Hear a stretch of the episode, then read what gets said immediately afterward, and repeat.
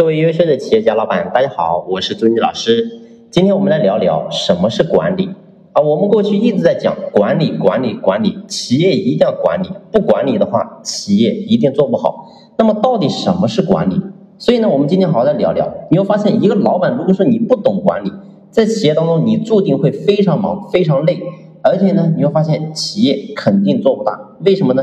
因为你忙，你累，那代表什么？代表企业发展到一定阶段，你肯定是忙不动的。为什么？因为你是老板，只有一个你。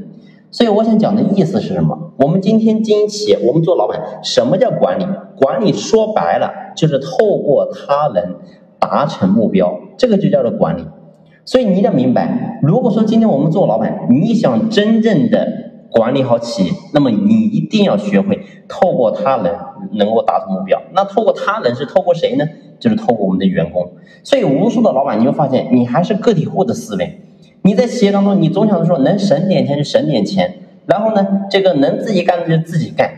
所以你会发现，才导致了你忙你累。所以无数老板天天说我为什么这么忙这么累？其实核心的根本就是因为你太会干了，你把员工的活都干了。那注定你忙，注定你累，所以我想讲的是，如果说你能够换一种思维呢，你换个角度呢，然后所有事情你你不要管那么多呢。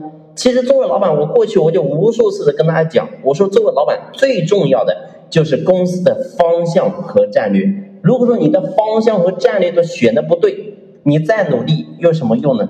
所以老板一定要从具体的事里面能够真正解脱出来。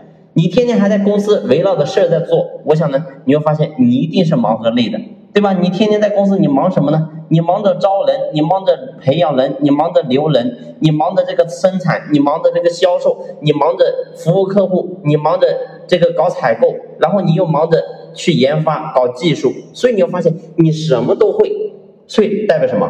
代表。你的思维还没有真正打开，所以代表你还真正不懂管理。所以管理的核心，记住这句话，就是透过他人达到目标。所以只有透过他人，让他人去完成这个任务工作，你会发现目标达成了，我们的企业才能够越来越好，所以老板才能够越来越轻松。这就是我们所讲的管理。我希望呢这一期大家能够真正回去好好体会一下。好了，这期呢我们先聊到这里，感谢你的用心聆听，谢谢。